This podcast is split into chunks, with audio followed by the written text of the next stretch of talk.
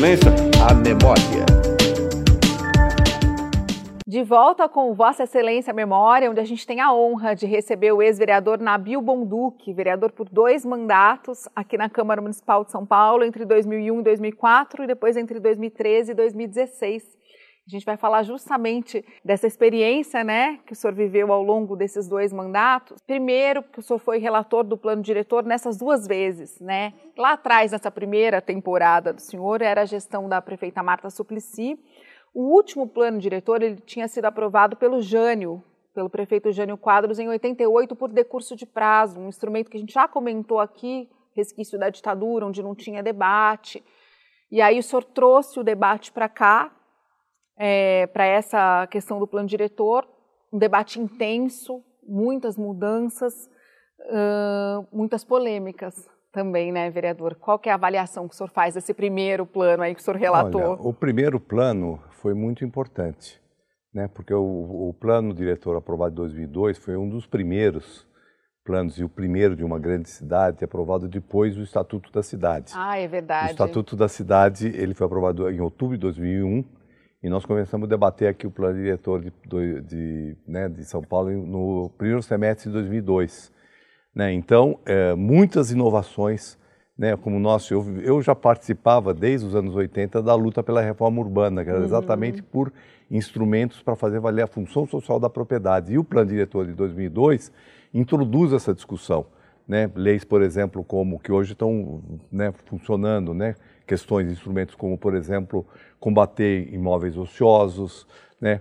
a outorga onerosa. Um dos pontos mais polêmicos. Dos mais né? polêmicos, e a questão da outorga onerosa né, que era a questão de né, uh, o mercado imobiliário pagar um, uma contrapartida pelo uso mais intenso da cidade, com a verticalização. Foi muito polêmico, né, o mercado imobiliário não aceitava, houve um grande debate público aqui na Câmara, foi um debate inclusive de alto nível jurídico, né, defendendo então que a gente pudesse, poderia então criar, como o Estatuto da Cidade determina, na verdade, o, o coeficiente mínimo e máximo.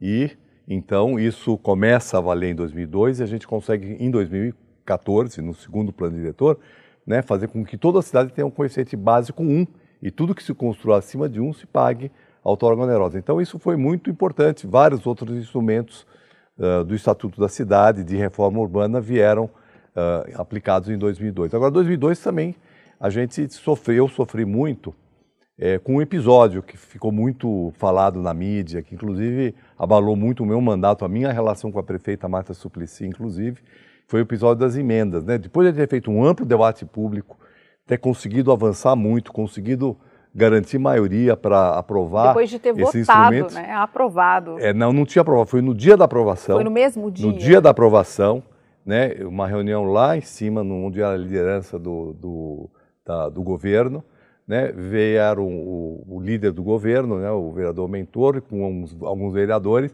falando que só ia aprovar, depois de ter feito esse debate conceitual, esse debate importante para o Brasil, porque foi o que a prova em São Paulo nessa área repercute no Brasil todo, né, nós só vamos aprovar se colocar aqui, me fizeram levar um caderno com 120 emendas. Né, de mudanças pontuais de zoneamento. E o tempo todo a gente discutiu que não ia mudar o zoneamento no plano diretor, que o plano diretor pensava estrategicamente. Então foi um vai e vem. Isso eu lembro até agora, foi no dia, se não me engano, no dia 19 de agosto de 2002. 2002. E estava um mês e meio da eleição presidencial e se não aprovasse o plano diretor naquele momento, provavelmente não ia aprovar até o fim do ano, talvez não aprovasse mais, porque a maioria estava formada para aprovar. E aí foi uma, uma guerra ali de posições. Eu falava, não aceito isso aqui, isso aqui não foi discutido. Aí ele falava, não, então não vamos votar. Aí o, o líder de governo, o mentor, falava assim, então ah, reduz um pouco isso, aí a vinha, voltava menos, aí no final ficou 12 emendas. Ele falou assim, não, se não puser isso aqui, nós vamos embora, vamos mandar as bancadas embora. Aí eu falei, olha, é, o plano diretor é muito importante, as emendas são besteira na cidade, né, são, são importantes, mas é coisa pontual. É, então, tudo bem, mas eu vou no plenário, depois da aprovação, vou fazer uma declaração de voto dizendo que eu era contra essas mudanças porque eu acho que isso tem que ficar registrado, né? E se você pegar o, as atas da Câmara, vai dizer que eu era contra. Bom, quando eu falo isso, a imprensa toda fala que emendas são essas? Porque, na verdade, o Cadê que... as emendas? Porque, na verdade, o que, o, que, o que eles queriam é o seguinte, que aquelas emendas ficassem no meio daquele texto que tinha 300 artigos e ninguém ia perceber. Na verdade, eu, eu que disse que tinha emendas. Aí a emenda, aí virou um escândalo municipal. Ninguém achava os autores das emendas, gente. Pois é, porque estava no meio da... E aí, então, eu, nós fizemos lá uma discussão, e aí eu resolvi, acho que falei assim, ó, não, também não dá para assumir isso, eu vou contar essa história. Acho que o meu mandato é, tem que ser baseado na transparência. Então, eu contei o que aconteceu, certo? Aí, bom, aí caiu o mundo em cima de mim, certo? Sim, inclusive nessa relação com a prefeita mesmo. Na relação com a prefeita, porque, né, na verdade, é, o líder da prefeita, eu expus o líder da prefeita, né? Então, né, eu fiquei assim, inclusive seis meses sem falar com a prefeita. Ela, ela é. deu uma entrevista, ela vetou, ela fez vários vetos né, na hora de sancionar o plano diretor, só para a gente contar essa história, e ela colocou na conta do senhor a confusão que aconteceu. É, na verdade é o seguinte, ela, eu, quando eu fui falar com ela, falei assim, você tem que vetar, porque isso aqui está contra o princípio. Mas aí tinha esse acordo com, né, com os vereadores, com o líder de governo, ela não queria... Né, e aí, então, é, vou aqui contar uma história que eu acho que, né, não, né Fica aí à vontade. eu, é, não, e aí isso eu, eu, eu isso foi parar na, no comitê da campanha do Lula, porque era a eleição do Lula de 2002. Porque a coisa começou a repercutir muito mal e começou a bater no PT, certo? E aí então foi nessa conjuntura, né? E até foi o Fernando Haddad que me ligou porque eu tinha conversado com ele, ele, ele era chefe de gabinete da Secretaria de Finanças, né? E eu tinha conversado com vários secretários da Marta sobre isso. E aí ele foi, eu lembro até hoje, foi ele me ligou, ele falou assim, ó, você ganhou essa batalha, ela vai vetar. Amanhã ela vai dar uma declaração na Globo amanhã, no Bom Dia São Paulo, né, dizendo que vai vetar as emendas. 16 vetos. 16 vetos e entre eles todas as emendas do desses mudanças de zoneamento. Ela vetou a contragosto, por conta dos acordos políticos, mas né, porque isso, na verdade, para evitar uma repercussão mais negativa para a campanha presidencial que estava em jogo. Olha isso, isso eu não sabia que tinha chegado tão longe assim. É. Mas como é que o senhor saiu desse processo? É, o senhor saiu, acho que com a consciência tranquila, como o senhor disse, que o senhor falou ali, né? O que, que o senhor pensava, subiu aqui para falar, mas o desgaste deve ter sido. Não, o desgaste foi gigantesco. enorme. Gigantesco. Foi gigantesco, primeiro com. Porque as pessoas em geral, as pessoas que me acompanhavam, tudo falavam assim, é, ah, como é que você aceitou isso? Certo? Né? Porque que, que, dizendo assim, que eu não devia ter sido aceito as emendas. Eu falo assim, bom, eu aceitei as emendas porque se eu não tivesse aceito, não ia, não ia aprovar o plano que tinha uma importância muito grande. Eu trabalhei meses né? e meses. Não é só tá. que eu trabalhei, era importante pelo, pelo que uhum. tinha sido, inclusive as conquistas, quer dizer, essa questão da gente...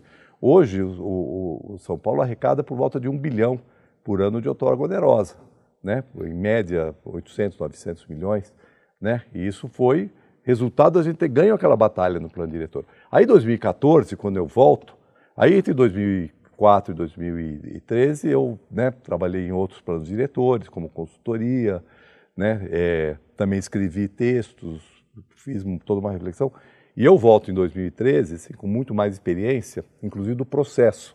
Assim, não vamos dar espaço para acontecer isso que aconteceu no primeiro né, na primeira votação. Então, é, a gente discute todo um, procedi um procedimento de transparência, de maior 45 transparência. audiências públicas. Né? As audiências públicas, não é só as audiências públicas, a audiência pública faz aí esse, esse atual, essa atual discussão aqui, que se faz um monte de audiência pública, isso aí não quer dizer nada. O problema é o processo, então era tudo, era registrado, era publicado, qualquer documento que estava aqui na Câmara se viesse do mercado imobiliário, se viesse do movimento social, se viesse da universidade. Ah, um controle ele era, maior. Ele era registrado. Entendi. Nós contratamos o, fizemos um contrato da Câmara com o, SEBRAP para fazer o acompanhamento dessas, de todos os documentos que tratam, de todas as falas que foram faladas aqui. Uhum. E aí nós tivemos um processo que era Inclusive, o, líder de governo na época, o João Antônio, queria aprovar isso mais rapidamente. Falei, não, nós precisamos ter tempo. Calma, né? que eu sou traumatizado, né? Não, não, é fazer... só, não sou traumatizado, não. Falei assim, para ele ter ganho. E, e, realmente, o plano diretor no governo Haddad, o governo da Marta teria sido um ganho excepcional e, por conta da história das emendas, foi um desgaste. Uhum. E no governo Haddad, né, foi um sucesso o processo todo. Então, a cada passo que se dava, a gente publicava, dava um tempo para debater coisa que não está acontecendo agora, inclusive. Então eu apresentei o primeiro substitutivo, eu publiquei o primeiro substitutivo, não é que eu publiquei na, no Diário Oficial ou, ou no site, a gente fez uma publicação com o substitutivo, que substituiu o projeto executivo, com as modificações. Né? Fizemos um seminário de dois dias no EMB para debater as mudanças que tinham por que, que tinham sido introduzidas, por que, que propostas que vieram da sociedade não tinham sido introduzidas. Aí nós, em função dessa segunda rodada de participação, nós fizemos um segundo substitutivo e eu falei, agora nós vamos ter que fazer o seguinte, nós vamos ter que fazer é, um período de discussão, ficou 10 dias em discussão, em plenário, o, o projeto, e aí, durante a discussão, podem ser apresentadas emendas, certo? Durante a discussão. Uhum. Então, nós apresentamos, é, encerramos a discussão numa quinta-feira, né? Uh, então, todas as emendas foram apresentadas até a quinta-feira. Na sexta-feira, nós publicamos as emendas. As emendas foram debatidas em uma audiência pública e a votação foi de se dar somente na segunda-feira, uhum. quando então todos os partidos apresentaram as suas posições, etc., e se sabia exatamente o que ia ser votado. Então, sem nenhum risco de ter emenda fantasma, de achar alguma coisa que, né, que, que fosse, né, que tivesse caído ali para favorecer, porque em, em, plano diretor, em zoneamento, é, tem uma questão de favorecimento, assim, uma mudança de zona pode significar multiplicar por quatro o valor de um imóvel. Uhum. Então, é, eu, tinha, eu participei também em 2004 da lei de uso e ocupação do solo. Né? E ela foi, ela foi um momento de muito sofrimento meu aqui. Foi porque, na verdade, ao contrário do preditor, que você está pensando uma coisa mais estrutural, o que aparecia aqui de, por vereador era assim, mudança num, numa rua, mudança num pedacinho de um bairro, né? coisas assim muito difíceis de serem avaliadas e geralmente por trás de interesses privados, individuais, assim, mas localizados. Não é no interesse de um setor, assim, um setor imobiliário. Isso está preocupado com as grandes questões, mas eram coisas assim de varejo que aparecem e isso é muito muito complicado. É, e eu sofri bastante na lei de desocupação do solo. Vereador, nessa questão da primeira temporada do senhor, então, o senhor falou das emendas, o como foi difícil esse processo. Hoje, olhando assim friamente para essa questão, o senhor acha que politicamente o senhor teria agido diferente? O senhor acha que faltou maturidade política para o senhor nessa época? O senhor agiria diferente hoje, por exemplo? Olha, eu agiria com certeza, certo? Eu, é claro que aquilo ali se criou um clima, um clima assim, é muito difícil, né, naquela, naquele momento. Mas eu acho que aquela discussão ela era tão importante que a gente tinha que ter levado isso para a prefeita, para o presidente da Câmara, que era o Zé Eduardo, Tá certo? Isso aqui não podia ter ficado assim entre o líder de governo, eu e os vereadores pressionando. Né? Eu acho que faltou a, a, a capacidade minha naquele momento de jogar isso para um outro plano e mostrar exatamente o que aconteceu, as consequências que teria aquele, aquele processo do ponto de vista político. Entendi. Eu acho que em 2014 eu estava muito mais experiente e, né, na política, mais experiente pessoalmente mais também. Mais maduro. Eu eu não era muito jovem né, naquela época, mas eu também não era assim, era primeiro mandato de vereador, é, né? Então, né, eu acho que a experiência conta bastante nesse processo. Vereador, a gente está chegando no finzinho do nosso programa, uma pena, e eu queria ver se o senhor faz para a gente um balanço das leis que o senhor considera mais importante. Teve muita intervenção urbana, muito plano diretor, mas teve muita juventude, muita cultura também. É, eu diria assim, em primeiro lugar, assim, os projetos na área cultural foram aqueles que né, eu tenho um grande, assim, como lembrança, orgulho, muito, é, são importantes porque, primeiro, uh, eles mudaram. Não, não sou só os meus, né? eu acho que o projeto do fomento ao teatro, que eu aprovei também aqui, mas ele foi apresentado pelo vereador Vicente Cândido, né, que na verdade veio do movimento teatro. Isso iniciou e depois o vai iniciou um processo de mudança na forma de financiamento da cultura na cidade por editais, que depois foi levado inclusive para o governo federal. Então, isso foi muito importante. E teve vários projetos na de cultura, o, o, né, a isenção, o cinema de rua, né, tem vários projetos que apoiam o cinema de rua, teatro de rua, né, teatro de rua, é, os projetos de, o, o, projeto que não foi aprovado até hoje, que é de, de fortalecimento da cultura guarani, né, cultura, né, fortalecimento da cultura e do meio ambiente e da uh, economia, que é hoje chamado Cinturão Verde Guarani foi assumido, muitos projetos foram assumidos pela, pela, pela sociedade. Tanto que eu estou, eu acho que eu aprovei mais projetos depois que eu saí da Câmara do que quando eu estava na Câmara. Porque quando eu saí daí, eu deixei muitos projetos aqui que nós não Bons aprovamos. Bons projetos que e, foram... E aí, e aí, então, eles foram assumidos em coautoria pelo vereador que Suplicy. Bacana. Foram e, acolhidos. Né, foram acolhidos e aí eles foram sendo aprovados. Então, né, aí tem... É, eu acho que tem um projeto importante que eu aprovei, que foi da, de colocar em nome da mulher a habitação. Né, outro projeto que foi muito importante, que é o projeto é, que tem a ver também com a questão urbanística, mas ele é mais do que isso, que é das ruas abertas, né, que, que né, foi elaborado. Depois nós tivemos o prefeito, quando eu fui secretário de Cultura, né, a gente fez o projeto da Paulista Aberta, e aí depois ele foi aprovado com várias questões que, na verdade, estão dentro do princípio da cidade para as pessoas. Isso tem a ver também com o Minhocão, né, que foi outro projeto dessa época. E muito da, da, da parte da cultura, ela foi para o plano diretor. Então nós criamos no plano diretor o, o, a ZPEC APC, que é essa que garante hoje o, o Cine Itaú Augusta, que até ontem teve uma votação Protege. lá no, no, no Compresp né, o Cine Belas Artes, o Aldo Borogodó, isso está no, no, plano, tá no plano diretor, mas vem da, da discussão da cultura. Né? Então, essa relação cultura e cidade, né? e também um pouco da questão do meio ambiente. Né? Tem um projeto também muito importante que ainda tramita aqui, que é os catadores poderem receber com parte do serviço de limpeza urbana, está tramitando na casa aqui ainda, né, que é muito importante, porque eles fazem um serviço de limpeza, então o caminhão passa da empresa, ganha.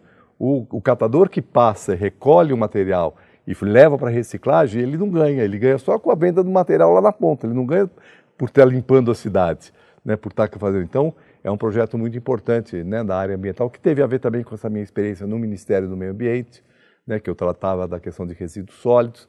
Então, eu, eu né, tenho esse, eu diria assim que essas, pelo menos essas quatro áreas, né, que é urbanismo, né, incluindo habitação, mobilidade, cultura, meio ambiente, né, é, são as áreas que e habitação, né, que já era minha área acadêmica, são as áreas que eu atuei mais. Mas a cultura, eu só fui secretário de cultura pela por conta, desse... por conta dessa experiência toda que, né, que a gente teve aqui na Câmara. Que bom que a gente pôde contar tudo isso porque a gente olha para o senhor, a gente já lembra do plano diretor, né? Então, contar esse trabalho pela cultura acho que é bem importante, bem válido também. Muito obrigada pela presença, muito Eu obrigada agradeço, por essas obrigado. histórias e também por ter sido tão transparente é, ao contar como o senhor se sentiu na época da primeira aprovação do plano diretor aqui. Eu agradeço demais. Obrigado. Obrigada. E é isso, Vossa Excelência a Memória fica por aqui. Muito obrigada pela sua audiência. Até a próxima. Tchau.